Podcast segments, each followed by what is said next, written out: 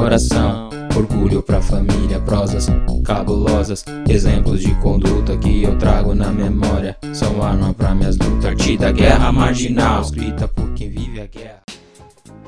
Salve, salve, rapaziada! Sejam bem-vindos ao Prosa Cabulosa, um podcast sobre literatura periférica e culturas marginais. Este Prosa Cabulosa é um resultado de uma correria feita por nós, na raça e na batalha. Alisson e Rodrigo Amaro, também conhecidos como Mohamed e Rodrigueira.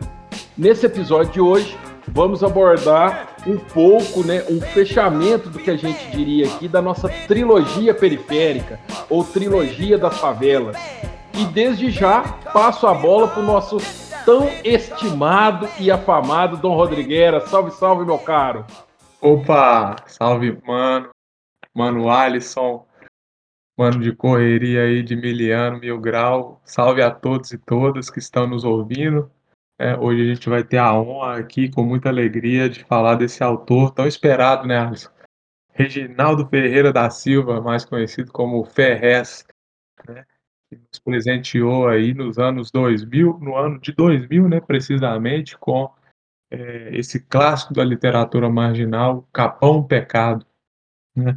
Essa obra aí que abriu os caminhos aí para muitos outros trilharem, né, os caminhos da literatura, desacralizando a literatura, levando a literatura para a periferia é, e também abrindo caminho para vários saraus. Né? O Ferrez, então, para nós, ele é uma referência incontornável, né? dando sequência. Na, no nosso último episódio, a gente abordou Paulo Lins, né, 1997, primeira edição de Cidade de Deus. Hoje a gente vai dar sequência, então, aqui na nossa correria, na nossa prosa cabulosa, é, comentando um pouco do, desse, livro que lançou, né, que segundo as palavras do próprio Ferrez, mudou a vida dele completamente. Né? Tirou ele ali dos subempregos e levou aí para para umas a gente poderia dizer, acho que não seria uma palavra exagerada, mas é para consagração mesmo, né, no meio literário. Não, é não Alisson? Diga lá, mano. Salve, salve, meus caros, minhas caras. Bom, bom dia, boa noite, boa tarde, boa madrugada. Aos que nos estiverem ouvindo, é sempre um prazer e uma honra saber que podemos partilhar um pouco dos nossos interesses com vocês, ainda mais nesses tempos engaiolados e bols, bovinamente bolsomínicos. Então, é, esta obra, né, que não é uma obra jovem mais, como o Rodriguera falou, né, é uma obra que já está caminhando para uma certa consagração, né, ano passado ela fez 20 anos, né, então se há 20 anos quando conseguir reverberar, seja sua voz, seja sua música, seja sua, né, seu, seus escritos, isso diz muito, ou pelo menos nos abre para um certo impacto, uma certa força e potência que essa obra tem, né? E o Capão Pecado, né, aqui para mim, o nosso gra gracioso companheiro, ela foi a nossa primeira incursão, né? Dom Rodrigues, eu não sei se eu estou viajando, né, ou confundindo, mas comigo, a primeira experiência de literatura mais contemporânea, de literatura que traz um, um, uma, uma, uma perspectiva desses excluídos, né, foi pelo Ferrez. Depois dele que realmente eu fui ler uma obra, outras obras literárias desses escritores periféricos. Depois dele que eu fui realmente pesquisando entrevistas, palestras dele, que eu fui procurar e saber que existia uma escritora negra favelada, Carolina Maria de Jesus, que por sinal foi tema de um episódio interessantíssimo de um podcast com o mesmo nome que o nosso, Prosa Cabulosa. Temos eh, a, a Carolina lá. E foi por ele também que fui conhecer essas redes de amizades de personagens e autores importantíssimos, né? Inclusive o Cidade de Deus como obra literária, o filme foi uma grande abertura, mas o Ferrez e a sua divulgação dessas escritas periféricas foi um, um, um, um mestre de cerimônia para nos apresentar sobre isso, né? Então, o, a escolha do Capão, né, Pecado e do Ferrez não foi aleatória. Inclusive, foi algo que orientou muito o pensar desse nosso podcast, desse, no, desse nosso podcast. Assim, a gente, o Rodrigo era até mais que eu, a gente tem a referência do rap, né? Desse, dessa musicalidade, mas a literária, o Ferrez foi um marco importantíssimo, assim, né?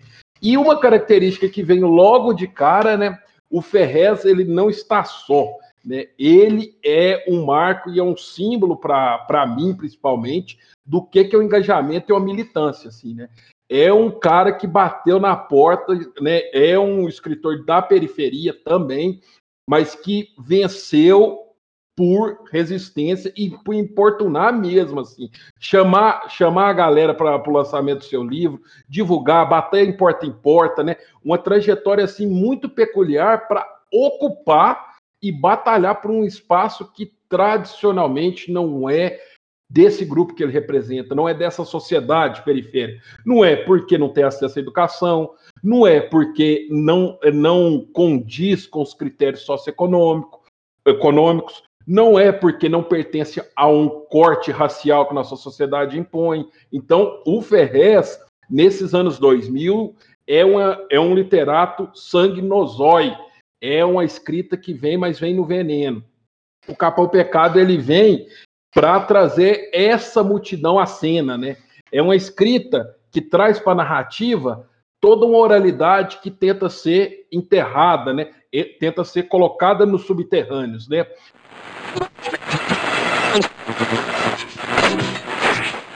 A gente tem nesse país milhões de renegados hoje.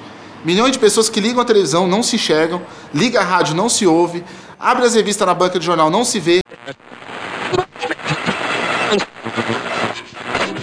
Então, meu caro, meus caros e minhas caras, essa escrita sangue nos olhos, ou olhos, se vocês preferirem, ela vem com muita batalha.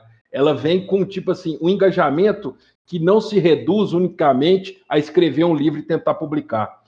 É esse multirão que ele quer trazer nessa escrita, essa multidão que ele quer trazer à cena, ele quer trazer em tudo quanto é esfera de cultura.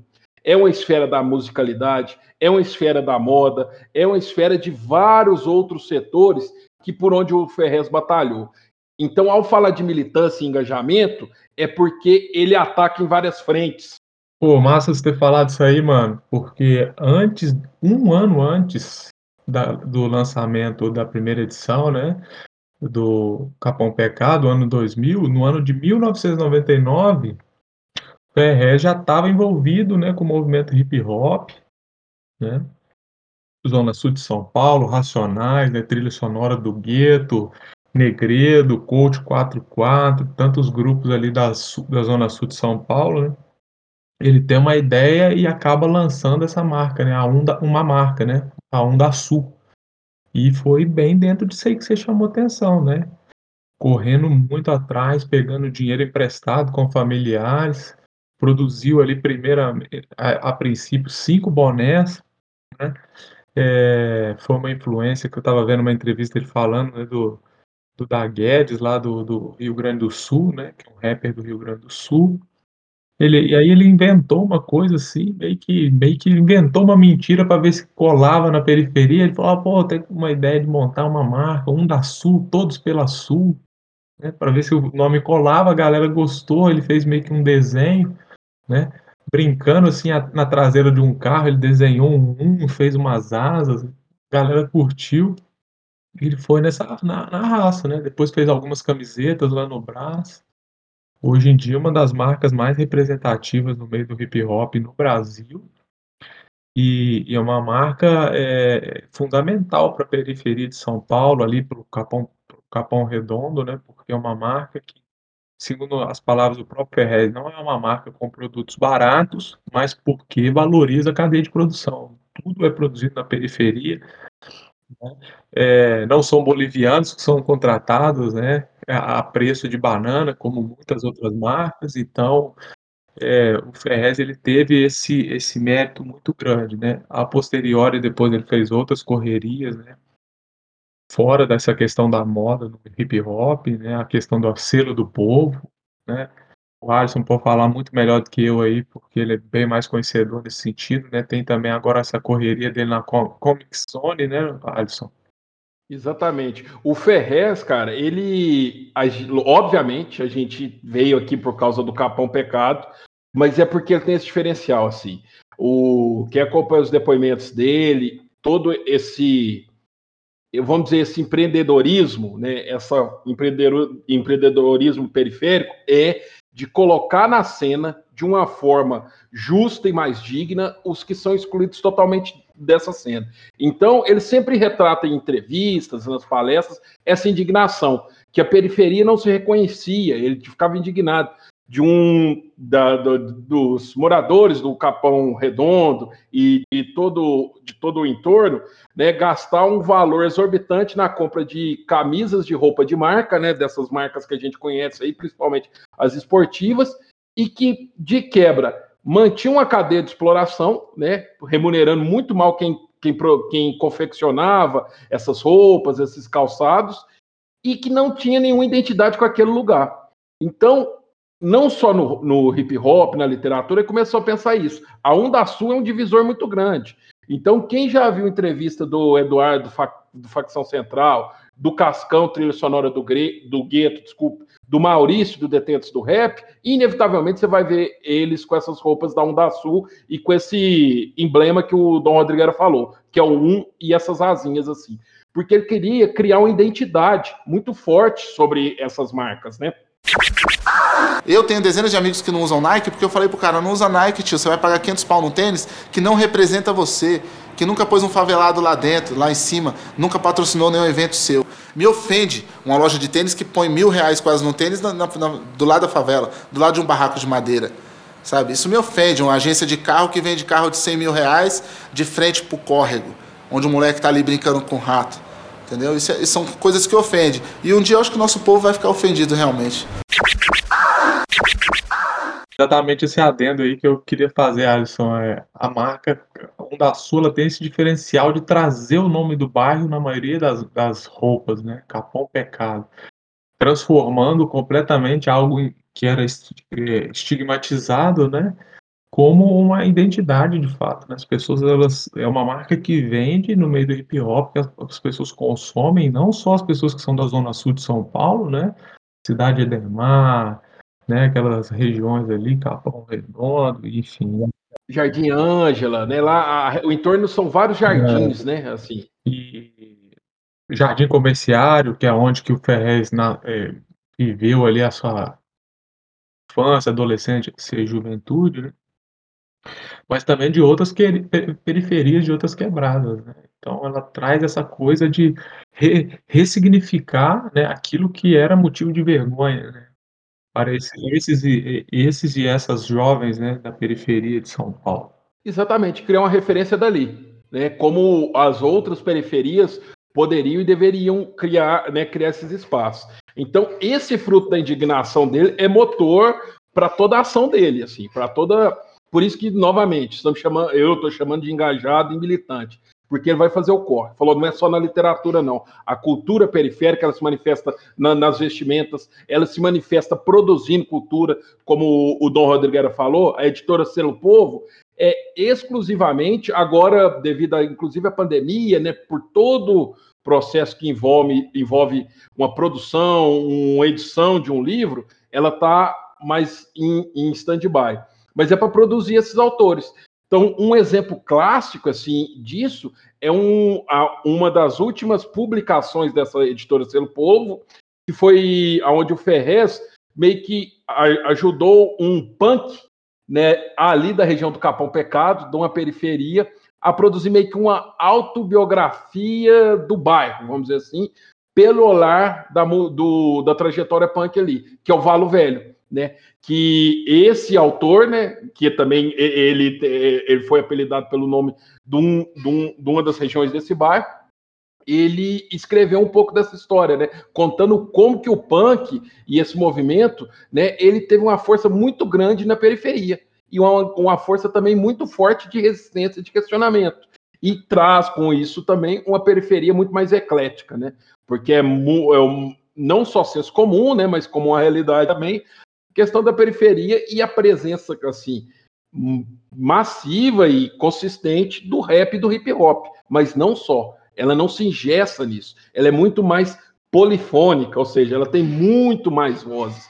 E o que o Ferrez foi, ele foi, ele ou como ele atua, no sentido de ser um catalisador disso, trazer essas diferentes vozes e colocar essas vozes para falar. Então aqui, ó, Cascão, você, é do hip hop, então vamos juntar aqui com a Onda Sul, você divulga a Onda Sul, a gente organiza um evento, se fala, nesse evento a gente monta um sarau literário, os possíveis autores vão lá e divulgam seus livros, e aí, é nessa marchinha e nessas pequenas batalhas diárias, primeiro, para a periferia, outra coisa, é a periferia que vai ler, né?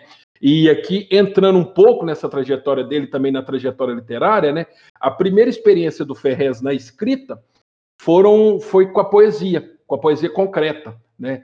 E um, uma das referências dele nisso foi o Arnaldo Antunes, num álbum que chamava Nome, que ele, ele lançou esse álbum e publicou uma poesia. O Ferrez, como gostava de desenhos e não tinha muita habilidade, ele já destino assim, novo ainda, falou: Nossa, que doideira! É, uma poesia desenhada, uma poesia que eu possa experimentar a ordem das palavras, a, o posicionamento das frases.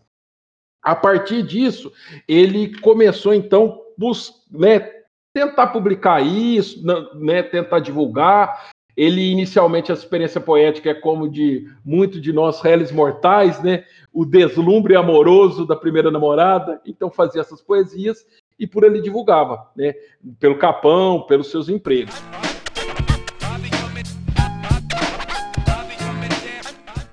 E tem todas essas pessoas que estão anônimas aí, que estão tocando esse país, estão fazendo ONGs de verdade, ONGs que existem. Tem o pessoal do MST todinho, o próprio Plínio Marcos, o GG, tá ligado? Que é, que é líder do, do, do movimento do Sem Teto. Lampião, que não é tido como herói. Quando eu escuto a música do Zé Cabaleiro, eu sei que tem um cara ali dentro contundente, que quer mudança. Tem muita gente boa, cara. Tem muita gente legal no país. E é isso que deixa a gente ter fé. Essa, então, essas experiências literárias dele, né, que são experiências de força poética, elas foram esse primeiro experimento, né? E foi aonde que ele também começou a, mo a mobilizar esses diferentes espaços da cultura da favela, né? E um gancho que gerou um primeiro incômodo, tirou ele dessa zona de conforto, foi o quê? Beleza. Tá, ele tá nessas publicações, nessas poesias, no momento oportuno que a gente vai falar como é que ele publicou esse primeiro livro mas a favela não se reconhecia, né? Assim, poesia, poesia já é complicado, né? Aos que conhecem. E a poesia, eu, por exemplo, não sou leitor de poesia e me sinto assim perdido na avenida. E a poesia concreta, ela deforma até o texto. O texto não tem uma regularidade. Põe em frase tombada e aí vai montando o negócio, vai decompondo as palavras. Trem muito estranho.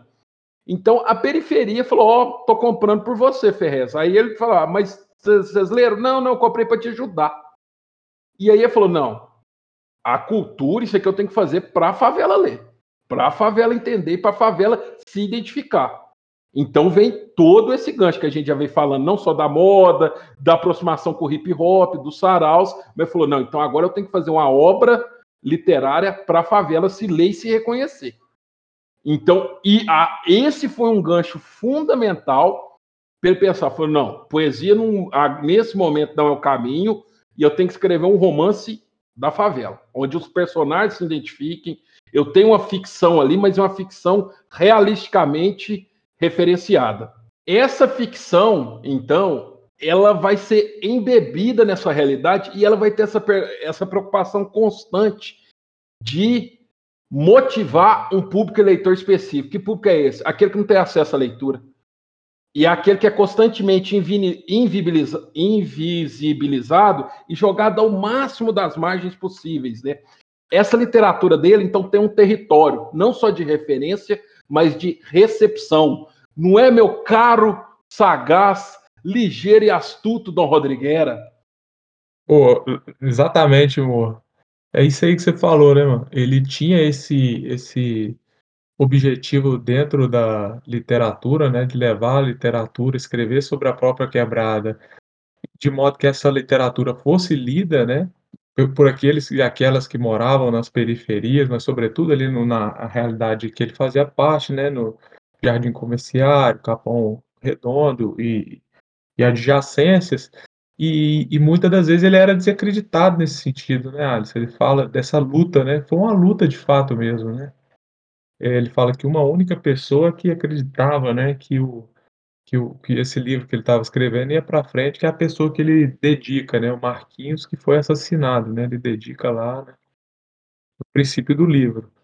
E é um livro que trata bem disso que você falou mesmo, né, Alisson? Falando assim de um modo bem, a fazendo um preâmbulo inicial, né, é um livro que traz uma linguagem, eh, nua e crua sobre a periferia, né, passa longe de uma visão romântica da periferia, pelo contrário, eu estava até escutando o hoje à tarde, né, o o Tref, né, que é o grupo do Ferrez, o grupo de rap, e ele fala lá no final, né, você tem um pequeno progresso, né, ninguém na favela ninguém cresce o olho no boy.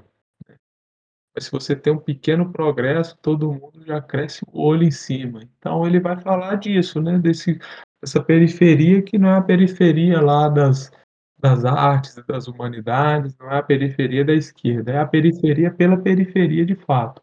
Então a periferia nua e crua, tal como no Cidade de Deus que a gente batalhou lá no no episódio anterior, né, Alisson. Só que aqui na linguagem, na forma, eh, na escrita do livro, a gente vê um estilo mais direto, mais nu e mais cru ainda, né, porque o Paulo Lins, talvez pelo fato dele ter uma formação em letras, né, ele faz ele usa de muitos recursos da literatura, né, ele tem uma formação ali que dá ele uma bagagem que ele que ele pode de certo modo eu acho até legal isso do Paulo Lins, né, que ele pode esfregar um pouco mais na cara de quem poderia criticar ele, né.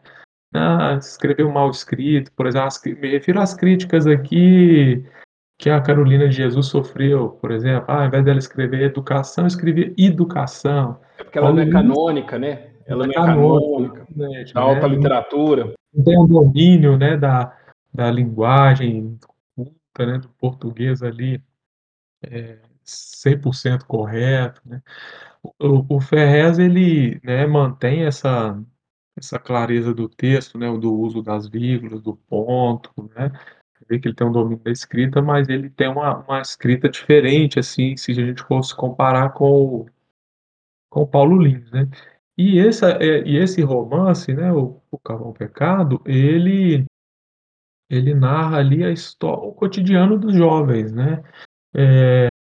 Uma coisa que eu estava até pensando, né, hoje à tarde, quem que seria, né, o o grande protagonista do do Capão Pecado. E e é impossível não fazer um paralelo, assim, um pouco com a Luísa Azevedo, né, com o Cortiço, porque o próprio O Cortiço, né, era o protagonista. E o bairro Capão e o Capão Redondo, né, no caso Capão Pecado, é é um grande protagonista na obra, né. Talvez uma personagem ali um pouco secundária seria o Rael, né, esse jovem que a gente pode até pensar ele como não vou dizer um alter ego, mas a gente pode pensar ele como um certo espelhamento, né, Alisson, do Ferrez, né. Com certeza, né, eh, é como a gente falou aqui brevemente, você tem uma você tem uma ficção, mas embebida na realidade, assim, né. No você não tem um carimbé, que é um alcoólatra eh, realmente na favela, mas você tem os alcoólatras violentos, né, deprimidos por terem sido desempregados, né. Você tem aquele menino aquele menino jovem que está tentando fazer um corre pra trabalhar numa metalúrgica e crescer na vida, que poderia ser o Rael, que é o o Ferre al muito parecido com os trampos que o Ferre fe Ferrez fez, trabalhou no Bob's, trabalhou em padaria, né, tentou fazer esse corre, né. Então você tem essas identidades muito vivas, como referência. E ele se aproxima muito do Ferrez justamente pelos trabalhos que ele desenvolveu, como você bem chamou atenção, né, mano. E e mas sobretudo pelo gosto da leitura, né, mano. Isso, dos quadrinhos. Quadrinhos, né. Era um jovem, assim, bastante respeitoso em relação aos pais, ele tinha uma tra uma uma trajetória mais ordeira, a gente poderia dizer assim, se comparado com seus demais amigos, né, amor. O Will, o Dida, né, e principalmente o o Macherros, né, que era o o cara ali que ficava em casa só jogando videogame, acordava muito tarde, né, e que por sua vez namorava uma senhorita de nome Paula. Aí em determinado momento do livro, eh, a gente vê desenrolar ali o livro ele tem um desenvolvimento rápido, né, Alisson. Ele é ligeiro, é um livro, assim, muito ágil, né. Muito ágil. E e é um livro curto, né, 130, 140 páginas, mais ou menos. Em determinado momento o que a gente vê ali é um triângulo amoroso, né, entre o o Rael, a Paula e o Macherros, né. E esse ponto é é importantíssimo a gente salientar, né, eh, a questão do proceder da favela, né, Alisson. Estava vendo uma entrevista do Ferrez, né, numa conversa dele com o Lourenço Mutarelli, que ele fala, né, abre aspas, na quebrada ninguém mata só por ódio, né? Geralmente o cara briga e daí ele tem medo de morrer, então ele mata o cara. Da mesma forma, enquanto isso, né, enquanto essa morte não se efetiva, né, Alisson? O outro cara, por sua vez, também fica com medo, né? Então, é, geralmente é, é, é, isso que acontece, né, de acordo com as palavras do Ferrez, né, essa, essa lógica do medo, né, muitas das vezes. Né? Nem só a vontade, né, nem só que a pessoa tem esse, essa gana, né, esse comportamento ali. É... Ou como algo inato, né? O, né, Exatamente. está predestinada, né? Como se a pessoa fosse tivesse uma uma, uma, como uma espécie de uma identidade cristalizada ali enquanto homicida, né? E, e, e aí ele narra isso, né? Essas histórias de, de desconfiança, né? E, e aí no caso desse triângulo amoroso, né? Tem a coisa do, do famoso talarico, né? Talarico, o cara que, né? Que, que se relaciona com a mulher de um amigo, né? Que dá em cima da mulher de um amigo. E o Ael, ele sofre bastante nesse sentido, né? Porque ele via ali que a que o Macherros, né, tratava muito mal essa a Paula e, e, os destinos da vida ali colocam ele numa situação, né, uma coisa meio que é, de certo modo até um tanto quanto romântica, né, nesse sentido, né, Alisson, porque é como se fosse um destino ali que fosse empurrando ele para essa situação, porque ele sai da padaria, ele é mandado embora da padaria, né, ele perde a hora, mandado embora da padaria, ele vai trabalhar na na fábrica no lugar que essa menina trabalhava. Então ele começa a ter essa aproximação, né, com a Paula. O, uma coisa que você falou que aí, né, é essa é essa característica da literatura marginal, né? A Carolina tem isso um pouco, mas principalmente esses que vão vir do 90 para frente. É uma literatura que o personagem é o coletivo, né? Alguns artigos que a gente leu, e eu já citei aqui brevemente, é uma escrita de mutirão, não tem só uma pessoa falando ali, né? Tem nesses espaços várias pessoas, né? Tem esse jovem dedicado, esforçado na figura do Rael, tem o nordestino alcoólatra, que é o carimbê, né? Tem a mãe do Rael, que é aquela empregada doméstica, que é explorada, batalha para manter a qualidade e tudo bem feito com uma patroa branca. Tem os jovens alienados que estão ali sem motivação, sem espaço e acesso aos direitos políticos, sociais, então são alienados e entram no fluxo do tráfico, né, principalmente. Então, esse mundo, essa cosmovisão, né, esse cosmos, ele está todo habitando essa narrativa. Você tem, vão aparecendo os personagens. Você tem, vamos dizer assim, os mestres de cerimônia, que é o Rael, e aí, acompanhando o Rael, a gente vai acompanhar o cotidiano da padaria, do dono da metalúrgica, do seu pai, da sua mãe, das igrejas evangélicas, né? Da correria da molecada que, como qualquer adolescente, quer curte um game, né? O, play, o saudoso PlayStation 1, né? E todo o seu compartilhar e corre de CD para ir jogar junto. Então, é esse mundo que está habitando. E é esse mundo que vai ser reconhecido por esses moradores do Capão Redondo. E por isso, né, essa é a motivação que vai organizar esse, é, essa obra e essa escrita do Ferrez. E como o Dom Rodrigues falou, alguns temas são recorrentes, né? Assim, uma coisa que muito gritante para a gente, né, para mim também, nas conversas com o meu caro companheiro de empreitada, é como essas, essas esses escritos, né, principalmente os mais contemporâneos aí de si, o Paulo Lins, o Ferré, Cidade de Deus, Capão Pecado, são escritas que vão trazer muito, muito gritante o marco dessas ruínas, né, dessas ruínas dos discursos do discurso democrático, dessa sociedade conciliadora, né, vai trazer um processo de desigualdade muito mais profundo, que é um processo de exclusão, né, de você criar uma multidão de desnecessários para a sociedade. E esses desnecessários vão habitar onde? O território mais distante possível. Né? Eles vão vir aqui fazer o que ter feito e eu não quero ver eles. E preferencialmente, se eles forem entrar aqui, é pela porta dos fundos, é pelo elevador social, pelo elevador de serviço. Então, são essas pessoas que são que vão ser protagonistas. Então, nunca é uma só. Você não tem o, o, bom selvagem que, pelo seu mérito, né, entre aspas, aí, por sinal, tem um episódio sensacional também de um podcast chamado Prosa Cabulosa que fala de mérito. Se vocês se interessarem, olhe lá. Voltando, não vai ser aquele cara isolado que, pelo seu mérito, vai batalhar através do seu trabalho, sair da favela e conseguir. Isso vai ocorrer, mas essa não é a realidade coletiva. A realidade coletiva é de opressão, de distância do poder público. O poder público que chega lá, como muito bem lembra o Rodrigueira aí, é o policial principalmente, e violento. É, um, é uma escola que não motiva, né? é um espaço onde você não tem um convívio de inclusão. Mas mesmo nesse espaço, a comunidade tece seus laços de pertencimento.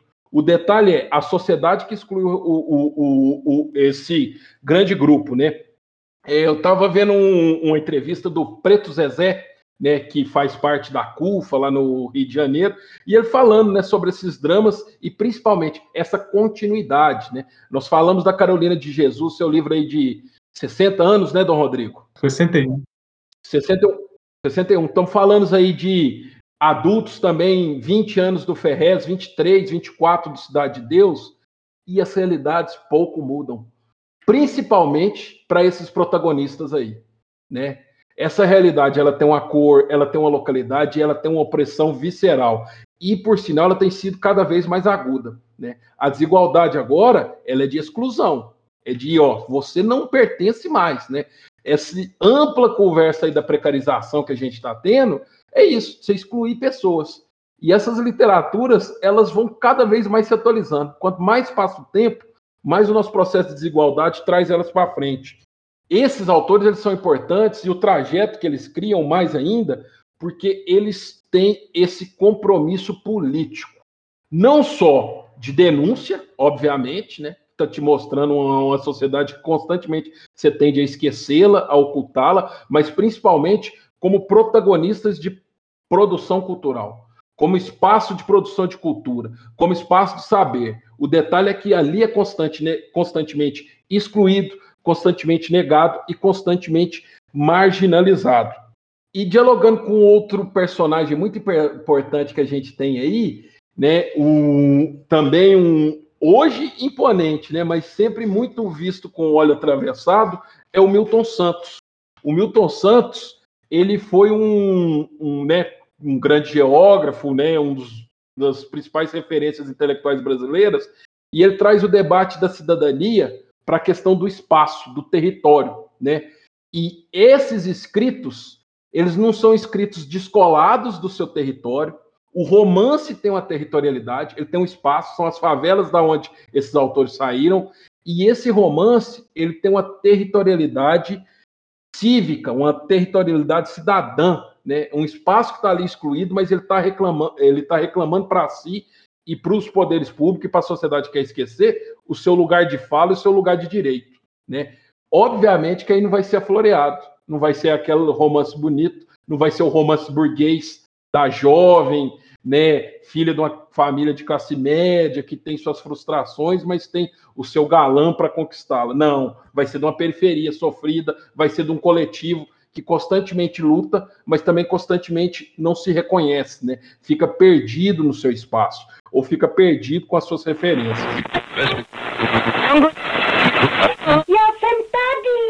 Todo mundo quer ser outra coisa. O cara pobre ele quer ser classe média, classe média quer ser elite, a elite quer ser cidadão do mundo, quer ser americano. Então ninguém quer ser de verdade ninguém. Sabe, a gente quer ser outra coisa. E, e essa infelicidade toda um dia tem que ter um limite, né? Então, esses, esse espaço cidadão, ele é, essa procura por um espaço, né, um espaço de fala, um espaço de moradia, um espaço de estudos, ele é constantemente negligenciado.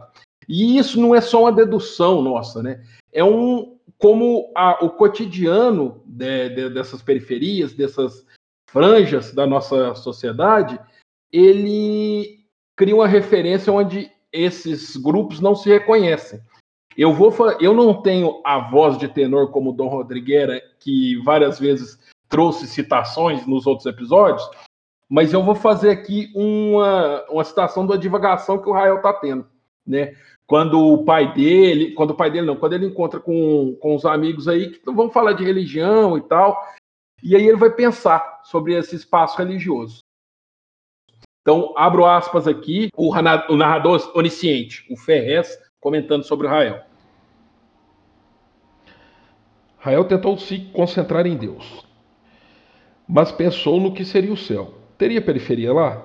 E Deus? Seria da mansão dos patrões ou viveria na senzala? Ele entendeu que está tudo errado. A porra toda está errada. O céu que mostram é elitizado. O Deus onipotente e cruel que eles escondem matou milhões. Está na Bíblia, está lá. Pensava Rael. Mas apresentam Jesus como sendo um cara loiro? Que porra é essa? Que padrão é esse? Rael chegou à conclusão mais óbvia. Aqui é o inferno, onde pagamos e estamos pagando. Aqui é o inferno, algum outro lugar, e desde o quilombo a gente paga. Nada mudou. Dom Rodrigueira, Dom Rodrigueira, que que o Rael anda pensando e qual que é o simbolismo desse Rael aqui? Pois é, né, mano? Essa reflexão aí de escrita, né, ali no final dos anos 90, né? Publicada, no caso, na primeira edição no ano 2000. Quantas questões contemporâneas, né? Fico pensando aí, tanto para pensar questões que são antigas, entre aspas, mais antigas, assim, né, que são questões mais de ordem socioeconômica, questões, né, relativas a, a um processo aí que a gente poderia chamar, entre aspas, de uma guetificação, né, do, do, de, dessas pessoas que são subalternizadas, né, e, e tem também a questão dos nordestinos, a questão é, da negritude aí, quando ele fala dos quilombolas, mas também questões contemporâneas, né, né, mano? Quando ele traz essa coisa da narrativa, pensando até em questões assim dos debates mais contemporâneos sobre a questão do, do decolonial, enfim, essa narrativa, esse trecho é fundamental, né? O Rael, ele, a meu ver, é um personagem incrível, assim, né? É, para mim é um dos talvez o ponto alto da obra, né? Porque ele faz ao longo do, do livro muitas reflexões, né?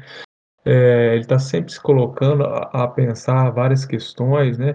Por exemplo, eu fiquei me lembrando agora, mano, um outro trecho legal demais, que é quando ele, já bem no início do livro, né? Quando ele pega um cartão de Natal que o pai dele ganhou na empresa, e aí ele fica lendo e tal, vai, aí ele vai lendo aquele cartão, lê de um lado, lê do outro, ele sempre muito curioso, leitor voraz, né?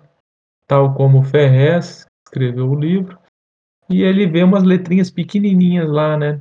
A compra desse cartão postal é, abate né, no imposto de renda. O ICMS da empresa. O ICMS da empresa, ou seja, né, aquele cartão postal né, não era uma benevolência, né, não representava um espírito natalino cristão. Né? Pelo contrário, era uma forma ali de diminuir os, os encargos tributários da empresa e o Rael ali com a sua juventude, talvez até com seu desentendimento do que viria a ser isso, né, mano?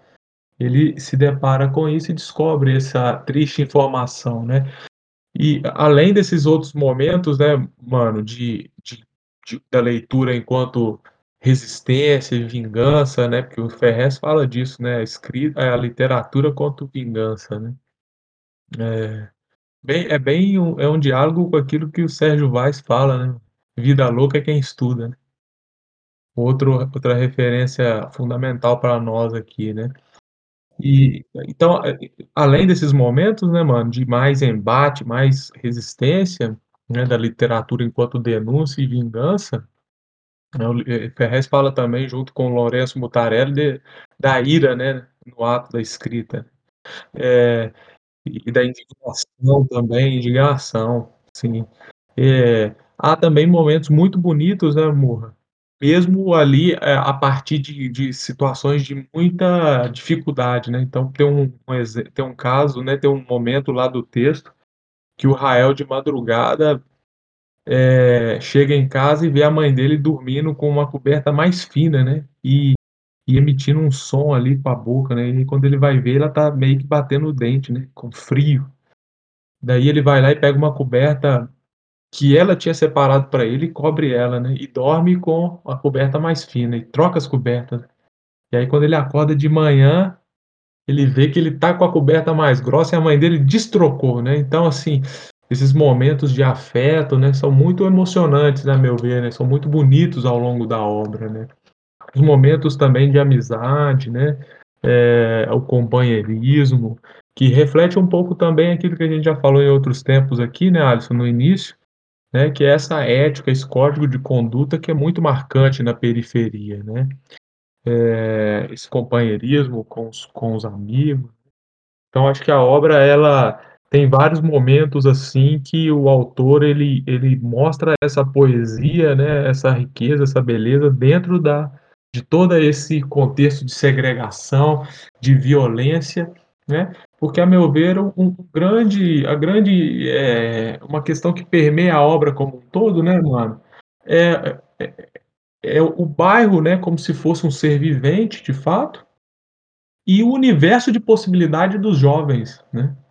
Trabalhar na padoca ou não trabalhar, é, ir para o tráfico ou não ir para o tráfico, é, enfim, jogar bola ou não jogar bola, o mano que está tentando a sorte lá, né, o Panetone, né, que é o apelido do mano, que sonha ser jogador de futebol, jogava bem pra caramba, né, era destaque lá nos times de várzea, na pelada.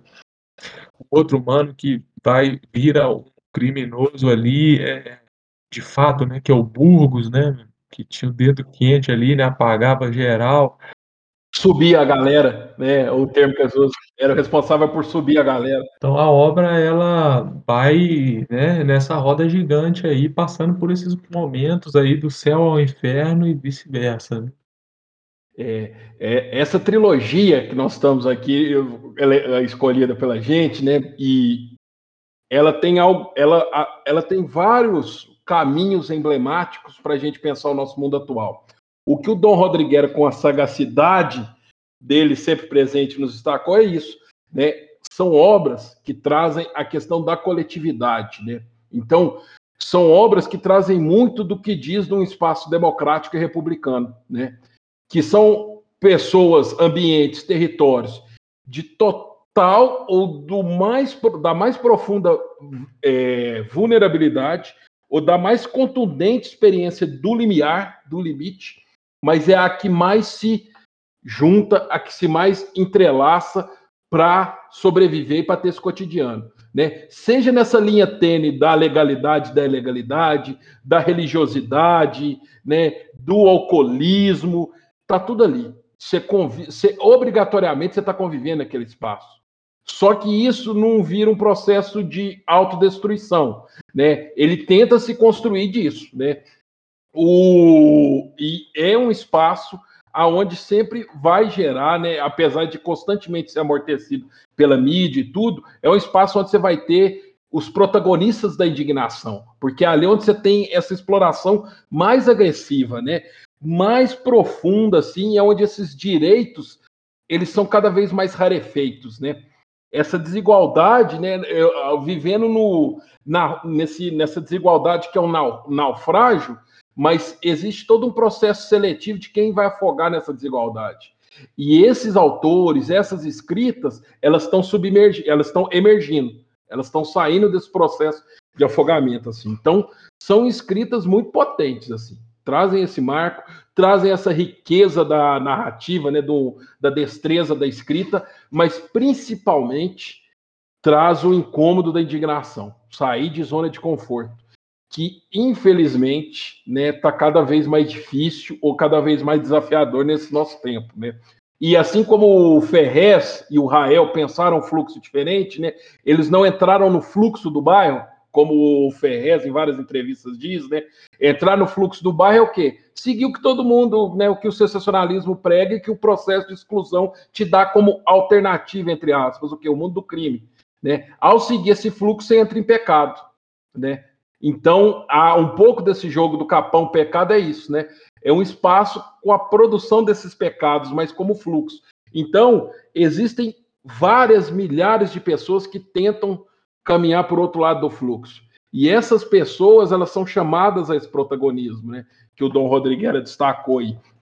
Então, nesse sentido, né, é importante, ou é um, né, salta aos olhos como são essas, esses escritores aí, né, essas autorias, essas tramas narrativas, elas trazem esse Brasil cada vez mais sendo atacado, né? Esse, esses Brasis, né? O nosso, nossa contemporaneidade política, administrativa, cada vez mais ataca esse Brasil, esses Brasis. E cada vez mais é importante esses, esses personagens, essas escritas, para criar um caminho de, de, de pensar esse processo revolucionário. É, então, pessoal, né, essa é uma. E aí a gente traz junto né, uma leitura de um, de um professor né, das, de uma universidade do Rio, de alguma das públicas, eu não sei se é o ERG, o FEJ. Hã? É da UERJ, como sempre, sagaz, o nosso enciclopédico, enciclopédico companheiro diz, João César de Castro Rocha ele vai trazer uma proposta que é o que? A dialética da marginalidade. E o que, que tem a ver com essas obras que, tá, que, tá, que a gente está trazendo aqui? São obras que trazem um Brasil irreconciliável. Né? Não é um, um Brasil mais que abole suas diferenças, que concilia e ou que celebra suas diferenças. Não, é um país que constantemente produz diferenças, aprofunda essas diferenças e cada vez mais está levando para uma experiência limite. Cada vez mais está criando esses processos de exclusão, essa experiência de, limi de limiar e colocando em abismo. Aonde, aonde, que isso vai dar, a gente não sabe, mas não tem mais um, a, a, sustentabilidade disso está cada vez mais, é, mais tênue, né? E o Dom Rodrigues tem algo muito sagaz que tem a ver exatamente com isso. Esse não é um país da celebração, esse é um cotidiano cada vez mais profundo do medo, né, da afronta e da agressividade. Eu, eu, tô, eu estou pelo caminho correto aí das suas elucubrações, meu caro, sagaz enciclopédia camarada. Ô, oh, meu caro, quem me dera se eu tivesse a sua vetusta erudição. Né? É, não, mano, o que eu ia falar é que, enquanto você estava falando, eu fiquei me lembrando, né, que aquela coisa que eu falei anteriormente, né, que o Ferrez fala na entrevista, né, que na quebrada as pessoas não matam por ódio, né, não é pela vontade de matar muitas das vezes, mas sim pelo medo de morrer, né, quando você tem um conflito ali, você fica naquela noia, né, pô, o cara vai me pegar, eu desprevenido, vai me matar, vai me pegar na crocodilagem, né, e, e, e isso abre a obra, né, quando ali tem a narrativa daquele daquela daquela pessoa que veio do Nordeste, que era bêbada, né, e morava na rua, já tinha sofrido duas tentativas de homicídio, já tinha tomado facada de várias de duas pessoas, né, e e tinha medo de morrer. E ao final a a obra termina novamente com esse ciclo de vingança, com esse ciclo do medo, né, é onde um personagem importante ali, o Burgos, consolida ali um homicídio, né? Então a obra tem um final trágico, né? É, um outro último adendo que eu gostaria de fazer aqui nesse momento, Alisson, é que a edição, né, mais recente, a edição do, de 2020, né, a edição da Companhia das Letras, né, e comprou os direitos aí da obra, né? Depois que é de comemoração dos 20 anos, né? Isso, comemoração dos 20 anos, né? depois de aí de mais de centenas de milhares aí de livros vendidos. 100 mil, depois é, quebrou 100 mil, 100 mil isso. livros. É, depois de ser traduzido aí para várias línguas. É, essa edição ela traz uma, uma questão, uma, um, um diferencial, né? Além do excelente pós-fácil do Marcelino Freire, ela traz ali algumas alguma alguns pontos que são reescritos, né, porque o Ferrez ele sofreu, assim, eh, muitas, eh eh, muitos questionamentos, né, no sentido, assim, das personagens femininas, né, principalmente a Paula, né. E e ele foi questionado, assim, no sentido de trazer uma uma jovem ali, trazer uma mulher muito passiva mediante as violências ali do seu companheiro, né, no caso Macherros, não só a não a violência física, né, mas a violência simbólica, né, a a a imposição dos comportamentos, dos papéis sociais, e ele revê isso, né, ele fala isso em entrevistas sem maiores problemas, né, ele revê isso e coloca ali uma personagem feminina ativa, né, que não aceita mais esses, eh, esses essas imposições, né, esse machismo do nosso patriarcado de cada dia, Então, acho que vale a pena ler, né, essa última edição, né, que é uma edição, inclusive, mais, é, é, mais em conta, né, Alisson? Porque é uma edição de companhia de bol da companhia de bolso, né, um livro compacto, um livro, enfim. Então tem tem também esse outra essa outra vantagem, né, a a vantagem maior da da reescrita, né, dessa releitura que o Ferrez faz, né, 20 anos depois, a gente está aqui num paradigma novo, né, lugar de fala, todas essas questões contemporâneas, do decolonial, todas as questões contemporâneas, então ele revê nesse sentido, né. E e eu gostaria de ler uma pequena frase, Alisson, do pós-fácil. Antes de você ler, só, pode sim, antes de ler, eu vou voltar para você. Só para a gente ter uma ideia, pessoal, em 2000, quando essa obra foi lançada, o Ferrez estava com 24 anos ainda. Ele ia fazer 25. Então, pensemos nós, nada periféricos, né? Com várias condições de privilégio com 24 anos. Agora pensemos na década de nos anos 2000, né? Um, na condição de periferia, com todas as restrições de mundo, de acesso que eles tinham, um jovem de 24 anos, né? O Ferrez, ele, ele ele até se, se, se diz agraciado por poder ser um escritor vivo que pode rever muito dos preconceitos da sua obra sem necessariamente deformá-la, né? Sim, ele não deforma. A Paula ela não fica empoderada, mas também ela não fica passiva, né? Ela tem formas de ação diante dessas opressões, né? Então, isso que eu queria destacar, assim. Então, um escritor de 24 anos, né, com 44 encontrando sua obra novamente. Cite, por favor, nosso tenor recitador desse prosa cabulosa. Não, mano, é uma frase bem curta aqui, de apenas duas linhas, do Marcelino Freire, né, que é escritor nordestino incrível, né, é, escreveu o livro, né, Alisson, Angu, Angu Ensanguentado, Angu de, Angu de Sangue, Angu de Sangue. Isso. É, Contos Negreiros, uma, Nossos Ossos. Uma referência importante para o próprio Ferrez, né?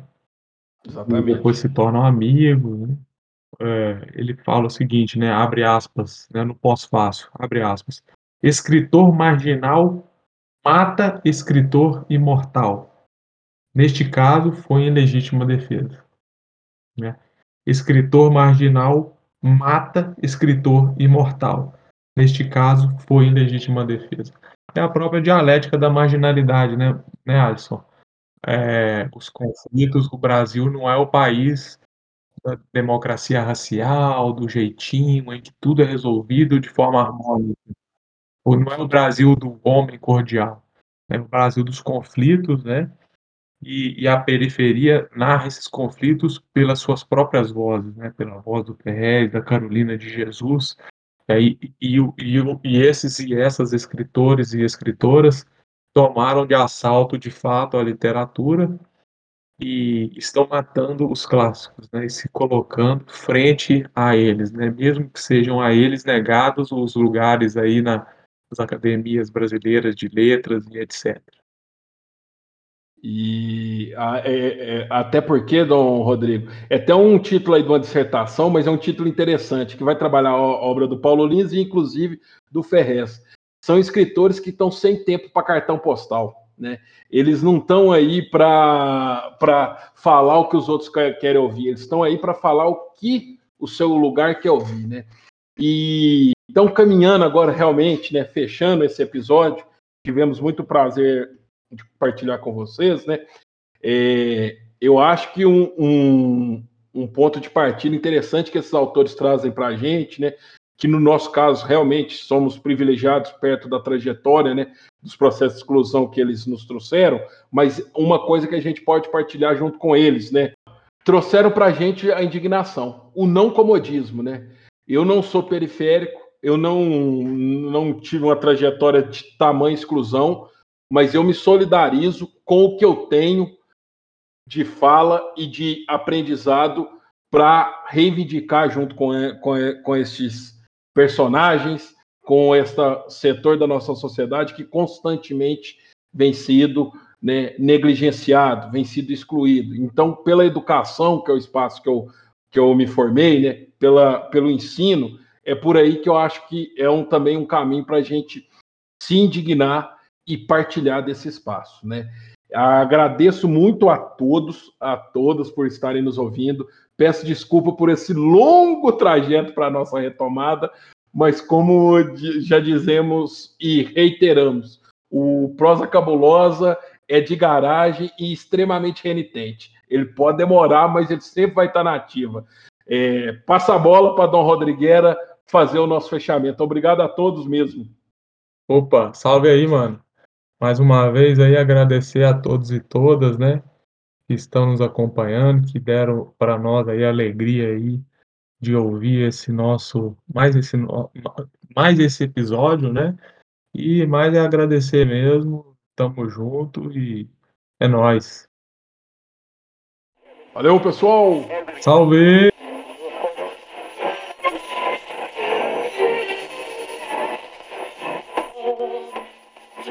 E este livro é dedicado também a todas as pessoas que não tiveram sequer uma chance real de ter uma vida digna, que não puderam ser cidadãos, pois lhe impediram de ter direitos, mas lhe foram cobrados deveres, aqueles que foram maltratados física e psicologicamente pela nossa bem informada polícia brasileira, aqueles que não foram alfabetizados e, portanto, não poderão ler esta obra, aqueles que no momento de dor se deram conta de que estão sozinhos e de que o Estado é bem pago, mas não cumpre as suas obrigações.